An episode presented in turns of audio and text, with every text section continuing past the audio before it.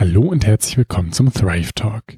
In der heutigen Folge spreche ich mit Michaela Glöckler über ihre spannende Biografie und die Frage, wie die Liebe Platz in einem naturwissenschaftlichen Weltbild finden kann.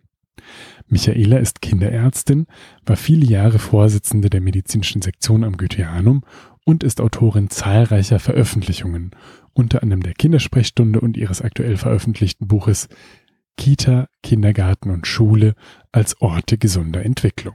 Es war insofern ein kleines Experiment, als dass das der erste Podcast ist, den ich nicht im persönlichen Gespräch, sondern über Zoom aufgenommen habe. Ich hoffe, dass die Aufnahmequalität für eure Ohren passabel ist und wünsche euch jetzt Inspiration und Freude bei dieser Podcast-Folge mit der wunderbaren Michaela Glöckler. Viel Spaß!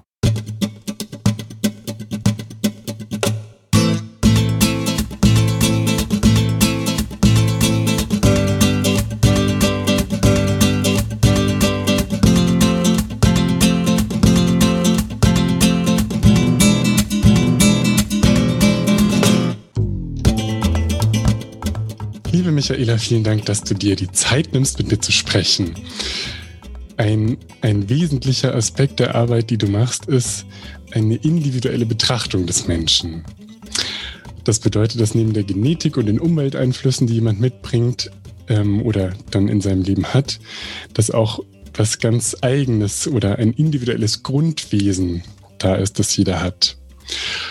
Und da habe ich ein Zitat von Albert Einstein oder eines, das ihm zugesprochen wird. Er hat gesagt, das Wertvollste im Leben ist die Entfaltung der Persönlichkeit und ihrer schöpferischen Kräfte. Und ich wusste natürlich, dass du eine bunte Biografie mit ganz vielen interessanten Stationen hast und dass du viel veröffentlicht hast und dich mit vielen Sachen beschäftigt. Aber in dem Maße war mir das nicht bewusst, also wie viele Bücher du geschrieben hast. Und da ist mir eben jetzt bei der Vorbereitung auf das Gespräch nochmal aufgegangen, äh, wie viel das in deinem Fall ist und dass da das Zitat von, von, äh, von Einstein so gut passt. Also, dass ich da sowohl das Individuelle als auch diese kreative Schaffenskraft so von außen, soweit mir das zusteht, irgendwie beobachten konnte. Und da würde es mich freuen, wenn du zu Beginn ein bisschen was Persönliches sagst, nämlich zu deinem eigenen also, wie es dir gelingt, dieses eigene wahrzunehmen und dir die Räume zu suchen, in denen du das entwickeln kannst. Also in dem Sinn, ein eigenes war bei mir eigentlich nie so das ganz Primäre, muss ich ehrlich sagen.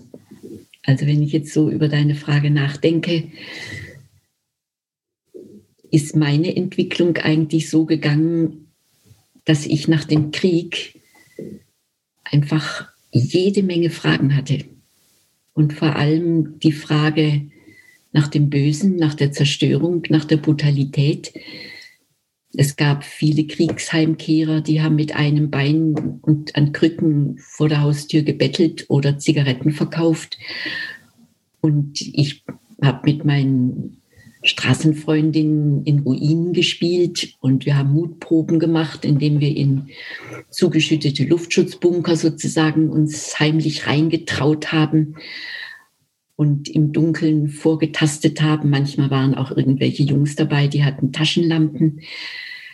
Also ich habe einfach sehr stark wahrgenommen, zu was der Mensch fähig ist. Und mir war ganz klar, so will ich nicht werden. Ich will keinen Krieg machen.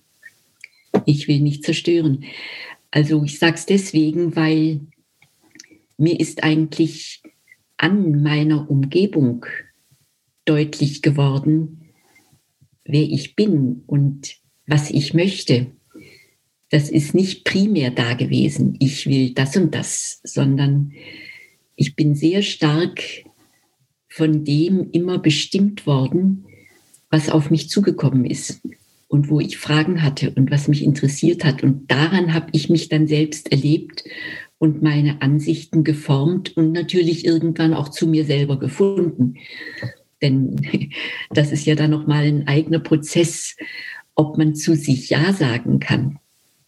Also zu diesem Menschenwesen, was sich da in der Auseinandersetzung mit der Umwelt entwickelt hat. Da kommt ja so ein Punkt, wo man dann wirklich vor der Entscheidung steht, nehme ich mich so an, wie ich bin und mache jetzt noch vielleicht bewusster weiter als vorher oder komme ich in die Selbstverneinung und in die Selbstablehnung herein. Und das ist aber eine ganz andere Frage. Das kam bei mir viel später, dieser Prozess der Selbstaneignung oder der Selbstidentifikation. Aber in Kindheit und Jugend habe ich mich sehr stark in meinem Werden sozusagen an meiner Umwelt erlebt. Und das war ja nach dem Krieg auch eine Zeit, genau, wo das sehr alltagsbestimmend war oder man so mit diesem, genau, mit dieser Zeit irgendwie die ganze Zeit konfrontiert war, dass dieses eigene, so wie du es dann vielleicht später in deiner Biografie, so verstehe ich es jetzt, mehr entwickeln konntest, noch nicht so viel Platz hatte, weil eben so viel Notwendigkeit für ganz basale, äh, basales Zusammensein und Unterstützen irgendwie da war. Ähm, und, und trotzdem versuche ich nochmal an die Frage anzudocken. Also du hast Germanistik äh, studiert und Theologie angefangen zu studieren und ähm, Pädagogik und dann Medizin. Also in dem ersten Teil deiner Biografie, da waren trotzdem ganz viele Interessen und jetzt später hast du dann als Kinderärztin gearbeitet und hast dich theoretisch eben äh, vielschichtig eingebracht. Und unter einer, einer biografischen Perspektive finde ich das so spannend, wie man das findet. Also ich, ich sehe oder sehe da sowas Proaktives bei dir raus, wo ich den Eindruck habe, ah, das war da und das hat zu dir gepasst und dann bist du da, da hingegangen. Anders als jemand, der das vielleicht nicht so stark entwickelt hat und irgendwo in einer großen Firma arbeitet und dann eben so dahin arbeitet und irgendwann in Rente geht. Da bist du sozusagen das Gegenmodell dazu.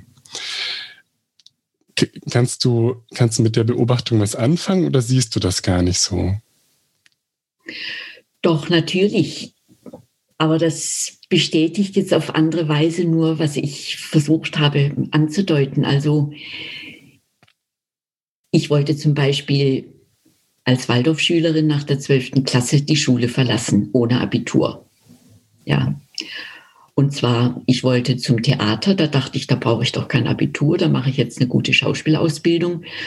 Und mir schwebte vor, eben Kollegen zu finden und Kolleginnen, mit denen ich eine Wanderbühne machen kann und gesellschaftlich relevante, wertvolle Theaterstücke spielen.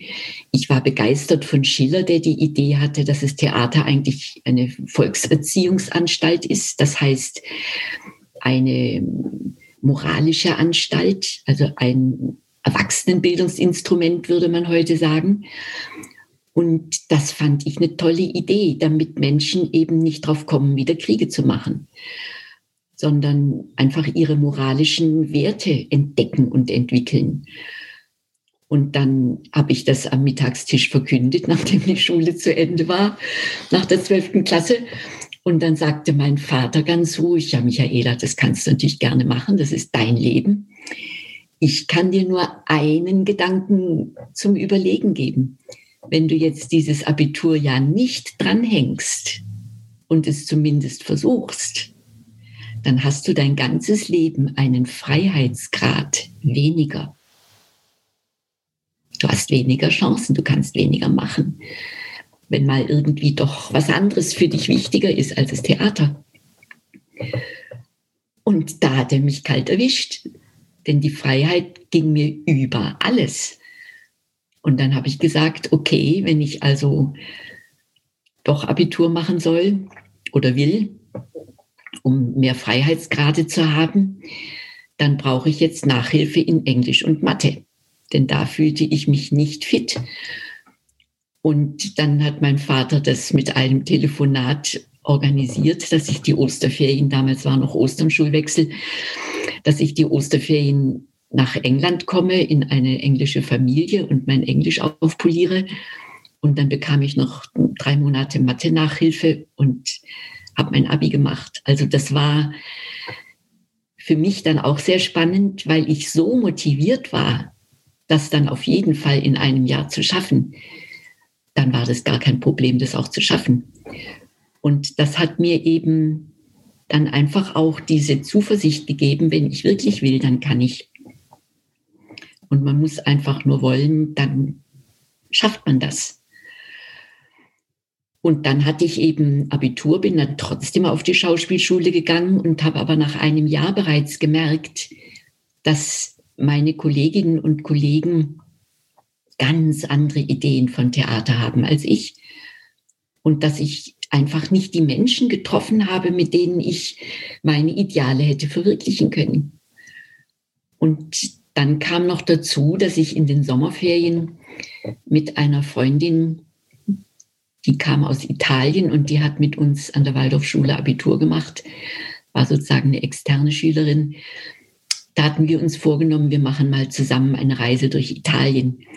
Und das haben wir da gemacht, sind zwei Monate mit Rucksack und Autostopp, was damals noch ging, sind wir durch den ganzen Stiefel gezogen bis nach Sizilien und so weiter. Ganz wunderschöne Reise. Und als wir in Neapel waren, da bin ich zum ersten Mal dem Elend der Menschheit, wenn ich das so sagen darf, begegnet. Das heißt Slums, Elendsvierteln. Die Müllabfuhr hat gestreikt, es brannten die Müllhaufen, es lag Brandgeruch über der Stadt, barfüßige Kinder liefen um Wellblechhütten rum. Und das war alles so trist. Und dann daneben, wer Neapel kennt, Marmorpaläste und unglaublich schicke Stadtviertel. Und da hatte ich wieder mein Problem dieser Gap zwischen arm und reich und dass es Leute in Marmorpalästen ohne weiteres tolerieren, dass ein paar hundert Meter weiter die Kinder barfuß mit den Ratten um die Wette laufen. Ich fand das abartig, muss ich ganz ehrlich sagen. Kann mich immer noch dran erinnern. Das war für mich so ein Schock, ein echter Reality-Schock. Und dann habe ich mir gesagt, in so einer Welt kannst du nicht Theater spielen, da musst du was anderes machen. Und dann habe ich mich eben entschieden, in die Pädagogik zu gehen. Germanistik, Geschichte, Theologie, das hast du vorhin schon gesagt. Und eben mir gesagt, ich gehe an eine Waldorfschule und spiele mit den Schülern Theater und mache mit denen relevante Stücke und mache freiwillige AGs und begeister die für die Wertekultur, die es ja auf gerade den in der deutschen Theaterkultur unglaublich gibt. Und das hat dann zu dieser Entscheidung geführt. Aber ich sage es deswegen, es waren immer Eindrücke von außen, an denen mir bewusst wurde, was ich eigentlich will. Das hat mir unglaublich geholfen. Also für mich war sozusagen mein biografischer Kontext immer der Partner, wenn ich das jetzt zurückblickend angucke, für meine eigene Entwicklung.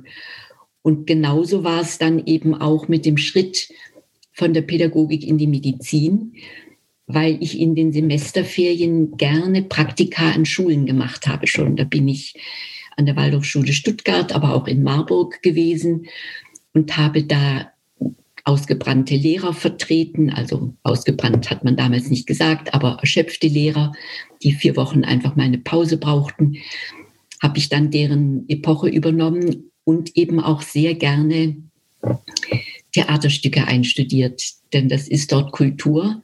Im achten und zwölften Schuljahr, zumindest damals war das so, hat man mit der ganzen Klasse ein Theaterstück einstudiert und das habe ich siebenmal machen dürfen. Und das hat mich einfach sehr begeistert. Aber in der Arbeit mit den Schülern ist dann etwas wieder mit mir passiert, weil ich gemerkt habe, was für einen immensen Einfluss man als Lehrer auf Kinder und Jugendliche hat. Die sind wie Wachs in der Hand, ja, mit was man die beschäftigt, was man sie fragt. Und vor allem in der künstlerischen Arbeit, die müssen ja auf alles reagieren, was man macht. Und die Reaktionen sind immer ganz körperlich. Das heißt, mir ist bewusst geworden, in wie hohem Maß die Gesundheitsveranlagung für die ganze Biografie in der Schulzeit geschmiedet wird, in den Wachstums- und Entwicklungsjahren. Und das war wieder für mich ein Verantwortungsschock, weil ich merkte, meine Kolleginnen und Kollegen in der Schule haben sich diese Gedanken nicht in dieser Existenzialität gemacht. Ja, und schließlich sagte mir der Schularzt, der damals dort arbeitete, Waldorfschulen haben ja einen Schularzt, wenn es gut geht.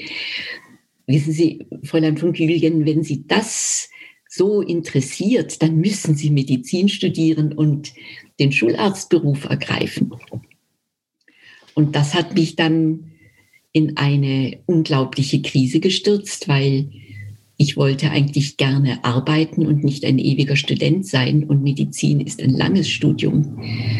Und ich war schon 23, es kam mir damals uralt vor. Und da dachte ich, das, boah, das geht ja gar nicht und habe mit mir gehadert. Ich habe es falsch studiert. Ich hätte gleich Medizin machen sollen, was ja dann alles völlig dumm ist. Jedenfalls nachdem ich durch die Krise durch war, und das ist eben vielleicht jetzt der Kern der Sache, ich musste an dieser Stelle zu mir Ja sagen. Und zwar unabhängig von der Umwelt. Und zwar unabhängig davon, ob ich alles richtig gemacht habe oder nicht. Ich musste zu diesem, sage ich jetzt mal bewusst, etwas pathetisch ringenden Menschenwesen ja sagen, so wie es ist, weil sonst wäre ich eben doch vielleicht in eine Depression oder in eine Wut oder in irgendwelche Autoaggressionen reingekommen in dieser Krise. Ich musste erstmal mit mir Frieden machen. Und dann konnte ich auch rational mich entscheiden und habe mich dann entschieden, ich mache so schnell ich kann Staatsexamen. Habe das dann damals für Unter- und Mittelstufen an Gymnasien gemacht. Das konnte man dann schon nach sechs Semestern abschließen und hatte dann auf die Weise auf jeden Fall ein gutes Lehrerexamen. Und falls das mit der Medizin irgendwie nicht hinhaut oder ich das auch nicht, ich meine, das ist ja auch eine mentale Frage. Jetzt war ich ganz philosophisch, theologisch, germanistisch unterwegs und historisch und, und jetzt plötzlich naturwissenschaftlich, da war ich vollkommen unterbelichtet inzwischen. Das bisschen von der Schule und vom Abi hatte ich natürlich längst vergessen. Jedenfalls, ich musste auch erst mal gucken, schaffe ich das? Wollte ich auf jeden Fall dann, es war dann meine Vernunft, habe ich noch mal ein Jahr dran gehängt, fertig studiert und mich dann eben für die Medizin eingeschrieben. Und da hatte ich dann einfach dieses wunderschöne Erlebnis, werde ich nie vergessen, wie ich so in meinen ersten Vorlesungen las, saß, wie begeistert ich war, dass ich das jetzt alles lernen darf. Und ich muss sagen, im Rückblick, dieses Medizinstudium war die schönste Zeit meines Lebens. Ich hatte das Gefühl, ich darf alles lernen, was mich interessiert und der Mensch, die Natur, die Ökologie. Das hat mich alles so brennend interessiert. Ich hatte so das Gefühl, mit einem riesen Kopf von Philosophie und Kunst und Herz und so, Kopf und Herz kriegen jetzt Beine. Also das war für meine Entwicklung, wenn ich das so sagen darf, total nötig, noch in die richtig knallharte Naturwissenschaft und Schulmedizin mit Begeisterung einzusteigen und zu den geistigen Aspekten, die ich bisher bei mir kultiviert hatte, eben die sinnlich erfahrbaren und die Faktenwelt und die Technik noch dazu zu stellen.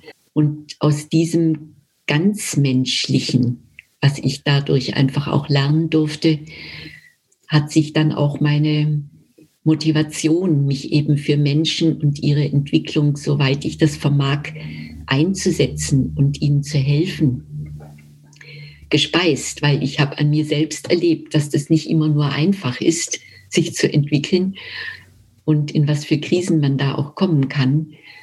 Und da hatte ich dann schon sehr das Bedürfnis und auch den Willen, aus diesen Erfahrungen jetzt etwas Positives für andere zu machen und sie an dem, was ich lernen durfte und wo nicht jeder so privilegiert ist, das alles lernen zu dürfen, teilhaben zu lassen. Ja, das ist wirklich schön zu hören und auch das Besondere in, in, deiner oder ein Aspekt an deiner Biografie, dass du so den Brückenschlag zwischen der Pädagogik und der Medizin Und aber wie du es gesagt hast, so das Kreative und, und äh, die, die, also das Theaterspielen zum Beispiel erst im Hintergrund hattest und dann in die Medizin rein bist und die Naturwissenschaften so aufgesogen hast, so habe ich es jetzt verstanden. Und da gibt es bei mir was, äh, was ein existenzielles Ring für mich immer ist, weil ich liebe die Naturwissenschaften auch sehr und ich glaube, dass sie ganz viel zu dem beitragen, was wir dann als Wahrheit so hinstellen können.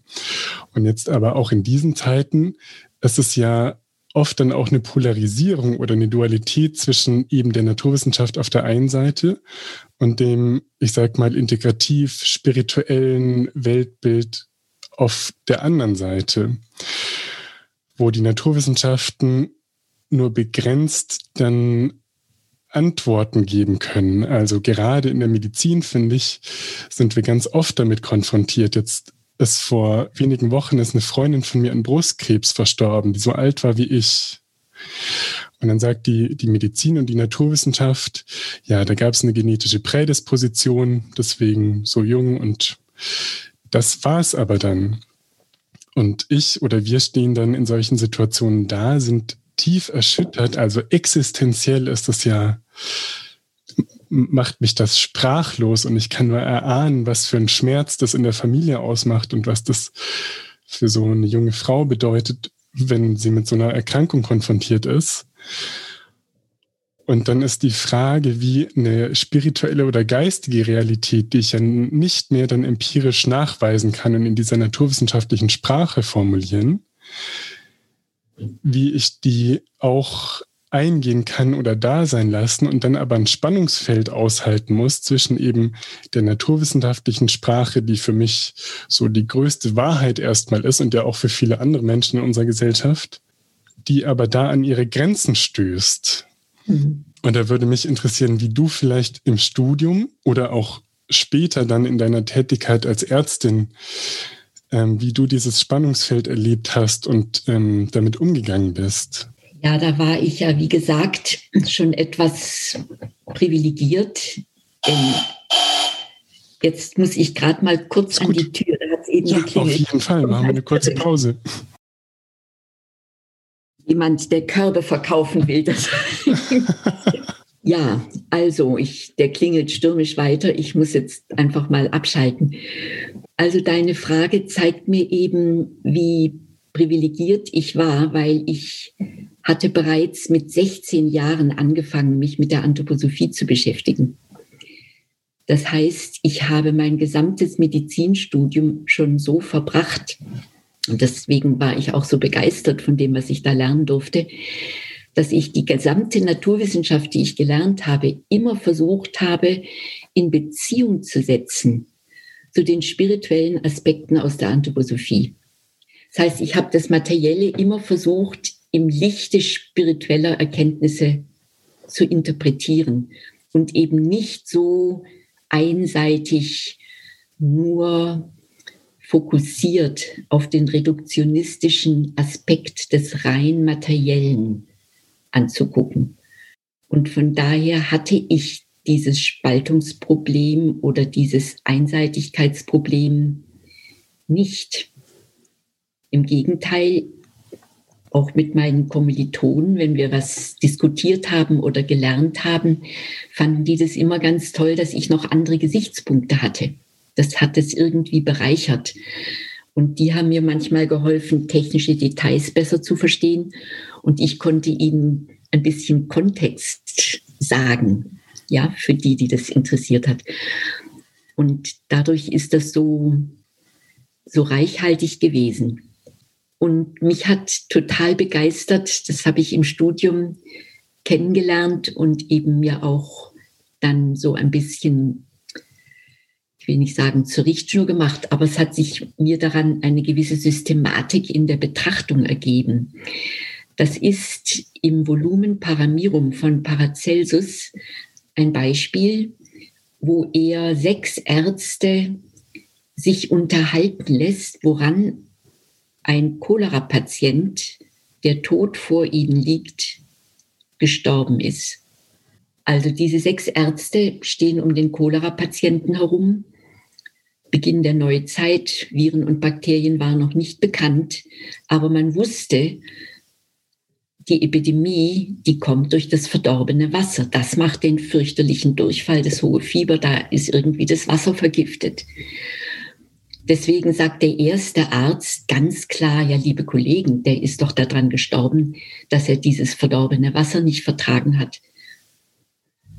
Und dann sagt der zweite Kollege, ja, aber wenn es das Wasser schuld wäre, dann wären doch alle in der Stadt gestorben, die dieses verdorbene Wasser getrunken haben. Aber ich hatte viele Patienten, die haben davon getrunken und sind wieder gesund geworden. Die waren sogar fürchterlich krank, aber die sind doch daran nicht gestorben.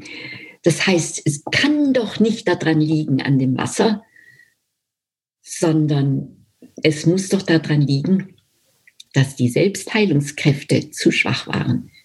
Und damals sprach man eben von Selbstheilungskräften, heute sprechen wir vom Immunsystem. Das heißt, der zweite Arzt sagt, der ist an seiner Immunschwäche gestorben. Dann sagt der dritte Arzt, ja, aber liebe Kollegen, ihr wisst doch, wovon ist dann ein gesundes Immunsystem abhängig?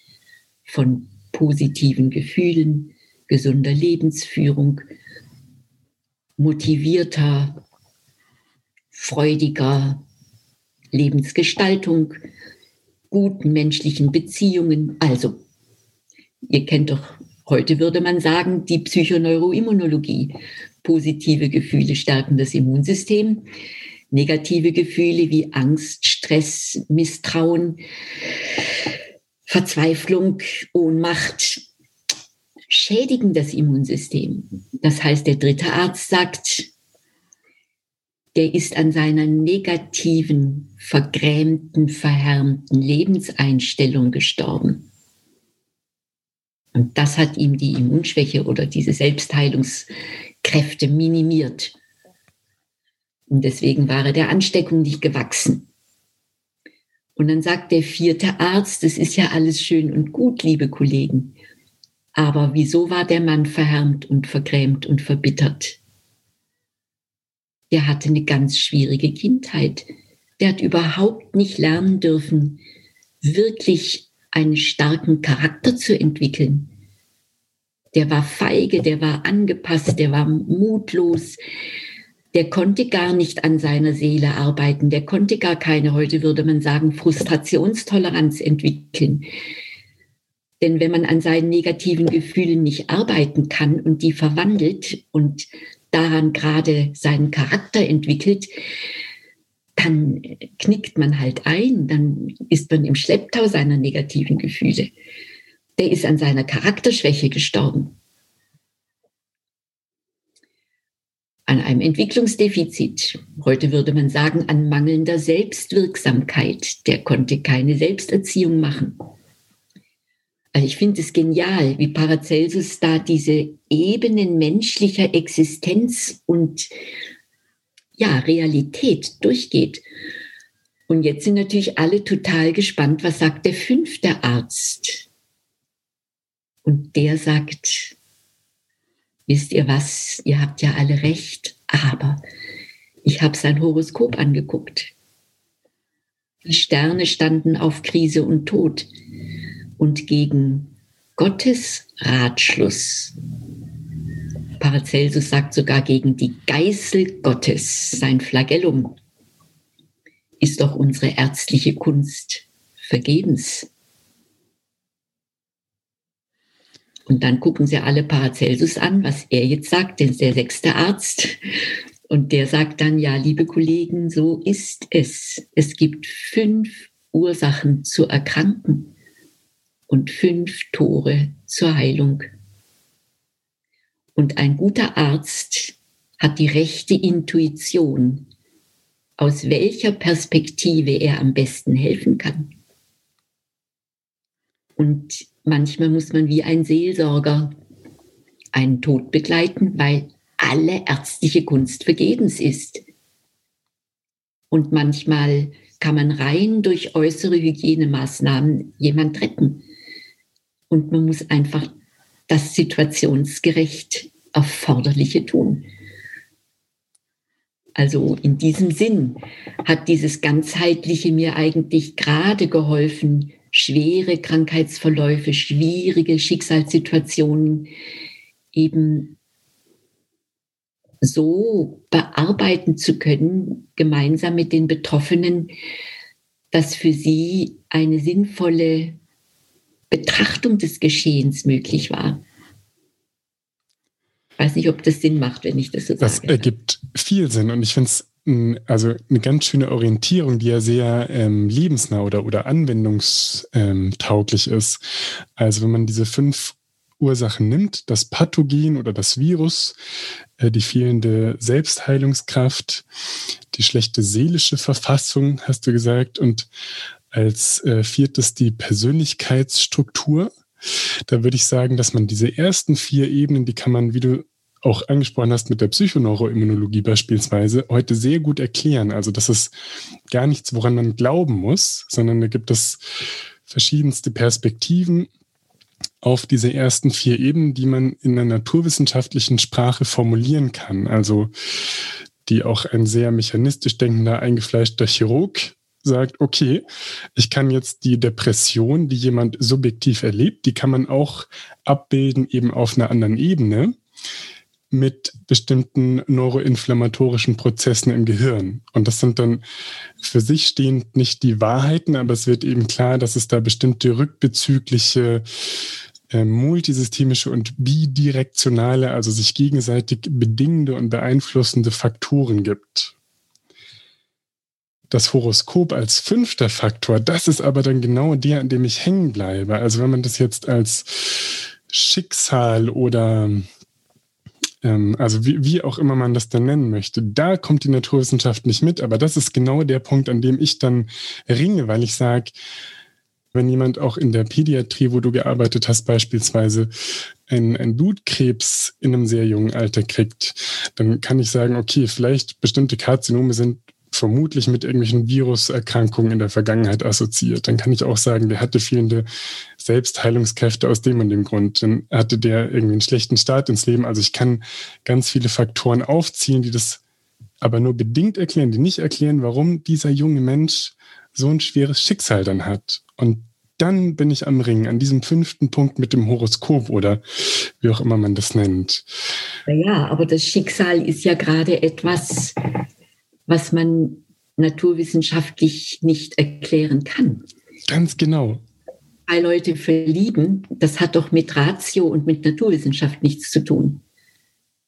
Möchte ich einfach mal ganz platt sagen. Das heißt, das zwischenmenschlich Reale ist naturwissenschaftlich nicht verhandelbar. Und wenn man das versucht, wird es immer sehr unmenschlich, was man an den ganzen Rasseideologien und so weiter ja ablesen kann, wie brutal es wird, wenn man den Menschen zum naturwissenschaftlichen Objekt macht, was er nicht ist. Er ist ein spirituelles Wesen.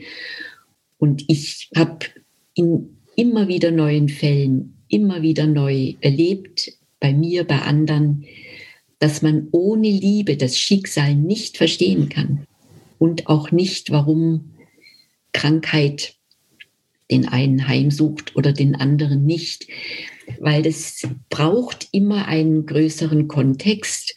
Und wenn man die Liebe zum Menschen überhaupt verstehen will, angesichts der furchtbaren Gräuel und Grausamkeiten, die wir Menschen uns gegenseitig bereiten, dann kann man das nur verstehen, wenn man den Menschen eben, meine ich, mit Tier und Pflanze vergleicht und sich klar macht, was schon Platon in seinem Timaeus ja beschreibt, also was man seit der griechischen Philosophie kennt, dass der Mensch das einzige Naturwesen ist, was defizitär ist. Das heißt, Tier und Pflanze sind perfekt von der Evolution ausgestaltet. Sie machen alles richtig, sind ökologisch bestens angepasst, wohlgeordnet. Kein Hund kann hundiger werden, keine Kuh kuhiger, keine Katze katziger, kein Vogel vogeliger. Die sind perfekt, das muss man sich doch mal wirklich klar machen. Ja. Die Naturwissenschaft möchte, dass der Mensch eine Art Tier ist. Schön wär's, dann wären wir nämlich perfekte Menschen. und würden uns nicht gegenseitig zerfleischen wie die hässlichsten Tiere. Nein, wir Menschen sind defizitär. Wir sind von der Schöpfung in einem Zustand auf uns selbst gestellt entlassen, wo wir uns selber erst überhaupt zum Menschen machen müssen. Und ohne diesen Entwicklungsgedanken, dass wir Menschen noch gar keine Menschen sind, sondern erst Menschen werden und von der Natur zu dieser Menschwerdung veranlagt sind, sie aber selber erkennen, in die Hand nehmen und realisieren müssen, dieser Tatbestand, der macht doch ganz klar, dass man in einem Erdenleben nicht Mensch werden kann, sondern dass man viele Erdenleben braucht. Und das zeigt ja auch die Geschichte, die Menschen sind in jedem Jahrhundert anders, weil sie sich entwickeln, weil eins auf dem anderen aufbaut. Und dann stellen sich Schicksalsfragen ganz anders, wenn man weiß, der Mensch lebt nicht nur einmal, sondern er lernt in jedem Erdenleben Neues dazu, in Leid, in Freude, in kurzen Leben, in längeren Leben, als Mann, als Frau, in einem Kontinent mit schwarzer Hautfarbe, mit gelber Hautfarbe, mit weißer Hautfarbe. Der Mensch geht durch all diese Erfahrungen durch Deswegen ist auch so schwachsinnig finde, wenn man immer sagt, Rudolf Steiner hätte was mit Rassismus zu tun. Das ist nun wirklich der Mensch, der einem hilft, den Rassismus zu überwinden. Weil er sagt, lieber Mensch, du musst dir klar machen, du gehst durch alles selber durch. Du lernst in einer schwarzen Konstitution ganz andere Dinge oder in einem muslimischen Kulturkreis oder im alten China, im neuen China, in Mitteleuropa, in Amerika die ganzen Entwicklungsbedingungen sind doch Erfahrungsfelder, um immer mehr zu lernen, was alles zum Menschen gehört und was wir alles überwinden müssen und verwandeln müssen, bis wirklich menschliche Kultur entsteht. Also da braucht es tatsächlich diese spirituelle Dimension, aber du sagst ganz richtig, die erschließt sich nur dem Nachdenken. Die kriegt man nicht pfannenfertig wie naturwissenschaftliche Fakten, ohne dass man sich anstrengen muss. Fakten kann man einfach zur Kenntnis nehmen und vertrauen und glauben und sagen, das werden kluge Leute schon festgestellt haben. Das kann ich bei der Spiritualität nicht. Da muss ich selber Farbe bekennen, mich selber anstrengen, selber sozusagen bestimmen, wer ich bin, was ich an dieser unsichtbaren Kompetenz, die mein Denken darstellt, habe. Denn was ich über Spiritualität weiß, das weiß ich nur, weil ich denken kann, nicht weil ich es irgendwo in der Sinneswelt gesehen habe. Das heißt, man muss die Welt des Denkens erkennen lernen als die Welt des Geistes, wenn einem Spiritualität zweifelsfrei werden soll. Sonst geht es nicht. Gott, da wären jetzt so viele Anknüpfungspunkte in dem, was du gesagt hast. Ich hätte noch ein ganz, eine ganz handfeste Frage. Ich habe äh, zwei Kinder, einen Sohn, der ist neun Monate und eine Tochter bis drei Jahre. Und zu dieser frühkindlichen Entwicklung zwei Beobachtungen.